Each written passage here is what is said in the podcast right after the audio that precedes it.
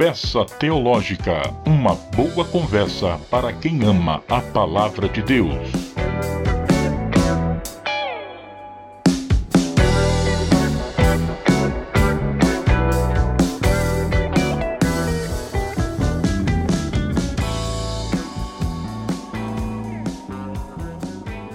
Seja muito bem-vindo. Eu sou Abraão Soares e você está no Conversa Teológica.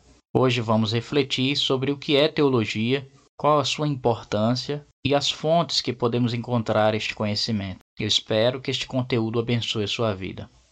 Então vamos começar pela definição de teologia. Teologia vem de uma palavra grega, theos, que significa Deus, e logia, estudo, conhecimento, ou seja, estudo sobre Deus, estudo das doutrinas e o ser de Deus.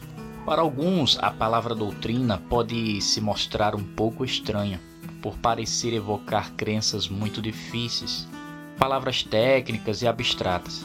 Apesar de sim, existem conceitos e temas mais complexos, entretanto, não se trata apenas disso podemos definir doutrina cristã como o conhecimento das verdades fundamentais da Bíblia. É o conhecimento de Deus e do relacionamento dele com um ser humano. Vamos falar um pouco sobre a importância da doutrina. Entenda doutrina sobre este conhecimento de Deus, sobre a teologia. Em primeiro lugar, conhecimento da teologia é importante para que tenhamos um correto relacionamento com Deus. A doutrina sempre se fará necessária enquanto os homens ainda se questionarem: de onde vim? Quem sou eu e para onde eu vou? Não podemos conhecer a Deus e agradá-lo de qualquer maneira. Há padrões fundamentais na Bíblia que, se não entendermos, podemos prejudicar todo o nosso entendimento acerca de Deus e sua obra no mundo.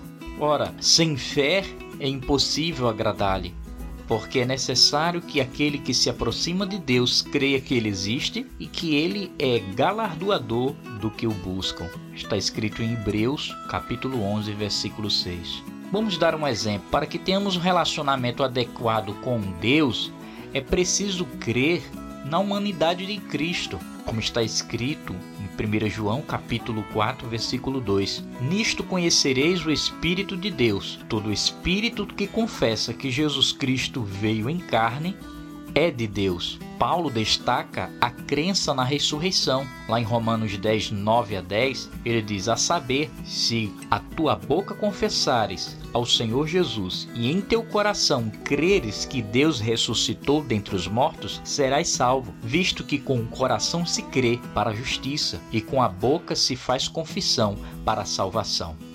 Em segundo lugar, a doutrina é importante para avaliar as experiências. Vivemos em uma época que valoriza demais a experiência imediata.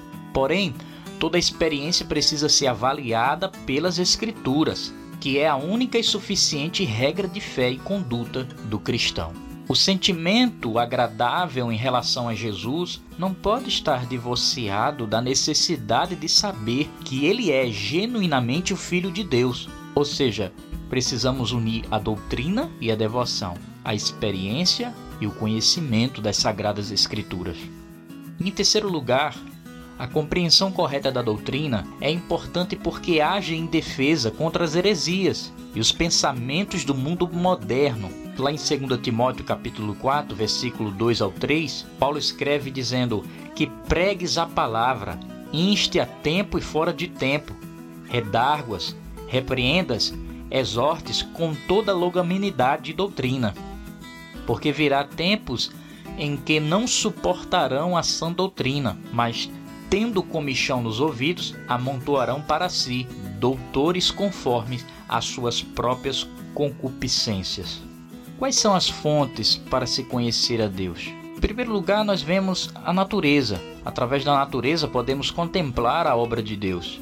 Em Salmos 19, versículo 1 diz: Os céus declaram a glória de Deus e o firmamento anuncia a obra das suas mãos. Deus se revela também na consciência do homem. Há um instinto dentro do homem da existência de Deus, a existência de um padrão moral, o que Calvino chamaria de senso divinatis, ou seja, um sentido de Deus. Lá em Romanos capítulo 2, versículo 14 e 15, Paulo diz: Porque quando os gentios que não têm lei fazem naturalmente as coisas que são da lei, não tendo eles lei para si mesmos são lei, os quais mostram a obra da lei escrita em seus corações, testificando juntamente a sua consciência e os seus pensamentos, quer acusando-os, quer defendendo-os.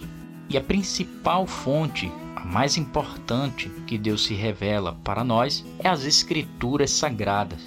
Lá em 2 Timóteo, capítulo 3, versículo 15 a 17, diz: E que desde a tua meninice sabes as sagradas escrituras, que podem fazer-te sábio para a salvação, pela fé que há em Cristo Jesus. Toda a escritura é divinamente inspirada e proveitosa para ensinar, para redarguir, para corrigir, para instruir em justiça, para que o homem de Deus seja perfeito, perfeitamente instruído para toda boa obra.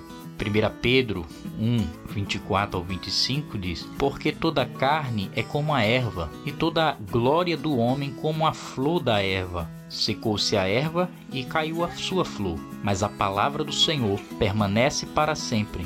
E esta é a palavra que entre vós foi evangelizada.